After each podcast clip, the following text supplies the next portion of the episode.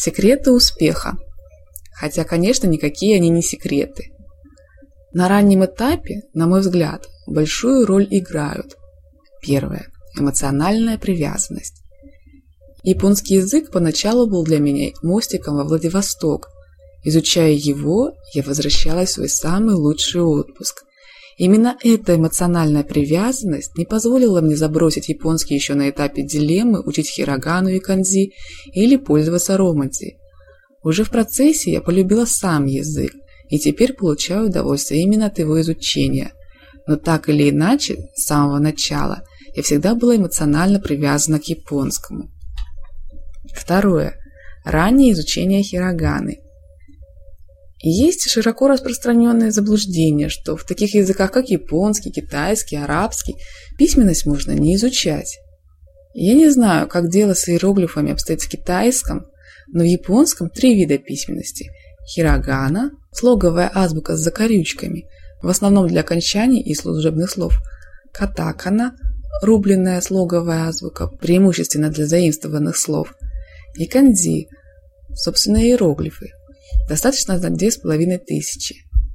Так вот, если с изучением канзи можно повременить, то хирогану надо учить сразу же. Для этого на линке есть замечательная коллекция Хирогана Дрил. Мне проще запоминать все эти закорючки, когда я их прописываю. Ну, а на самом деле, как отличить А от О, а ВА от Н, если не прописывать? Если вы тоже предпочитаете прописывать все эти буквы, то, пожалуйста, сверяйтесь с порядком написания черт, например, вот здесь.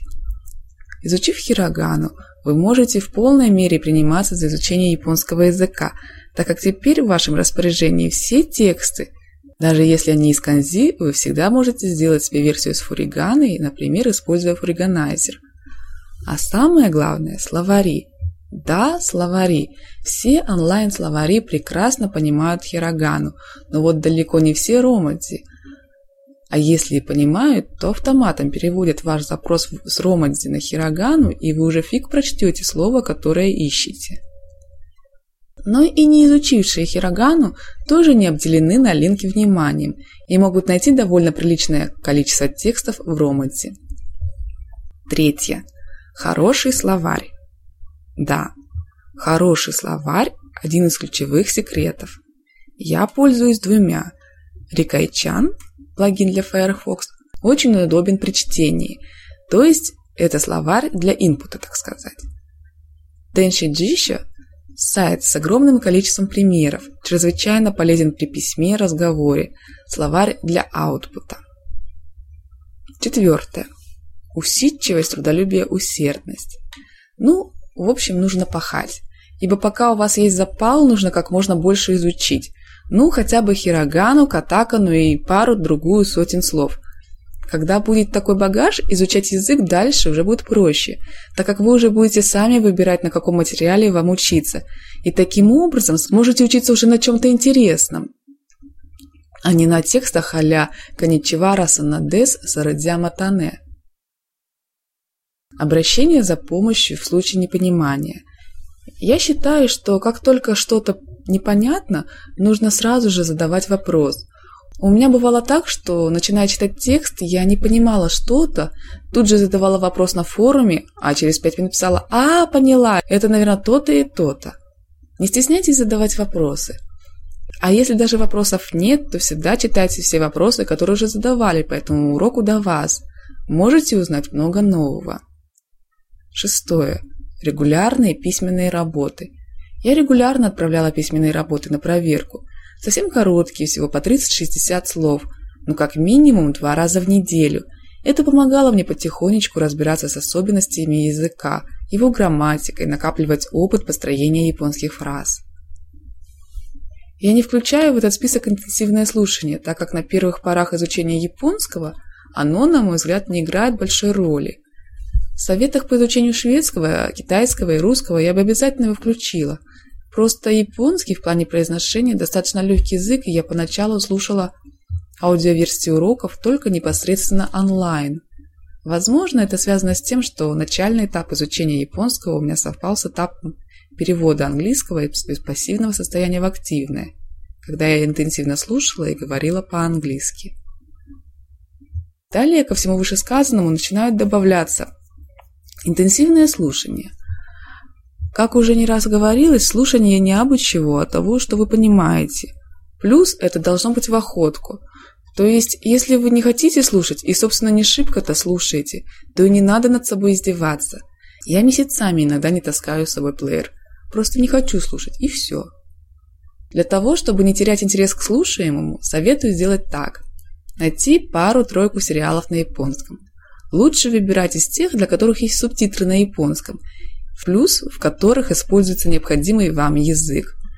То есть те, где главные герои примерно вашего возраста и, главное, вашего пола. Посмотреть их с русскими субтитрами. Вырезать аудио из заинтересовавших вас кусков. Открыть файл с японскими субтитрами в текстовом редакторе и найти необходимый кусок – это сделать легко, так как в субтитрах указано время. Импортировать это в линк и проработать. Залить аудио себе в mp3-плеер. Теперь в вашем распоряжении просто замечательный урок с красивой фоновой музыкой и актерскими голосами. Такие самонарезанные уроки не хуже песен скрашивают прослушивание, но при этом являются гораздо лучшим материалом. Второе. Изучение канзи. Пардон, но без иероглифов в японском никуда. Вы это поймете сразу же, как только выучите хирогану. Некоторые поймут это еще и раньше. Для примера возьмем глагол «кау». Это может быть как «покупать», так и «содержать». В плане иметь собаку, кошку, рыбок. И таких пар, и это в лучшем случае пар, очень много. Поэтому учить канзи надо. Но тут возникают два вопроса. Как учить и в каком порядке? Как учить? Тут у каждого опять-таки свой подход. Я сначала пыталась учить сразу все, и порядок начертания, можно смотреть, например, здесь или здесь, и перевод, и все-все-все варианты чтения.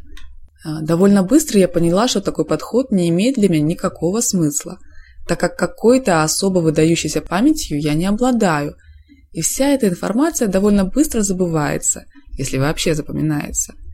В итоге я стала учить только одно произношение – то, с которым столкнулась в данном случае. Например, для иероглифа «ау», встреченного мной в слове «кайща», я учила только произношение «кай». Затем, встретив «ау», я уже добавила «ау», регулярно напоминая себе, что этот же иероглиф используется и в «кайща», где читается «кай». В каком порядке?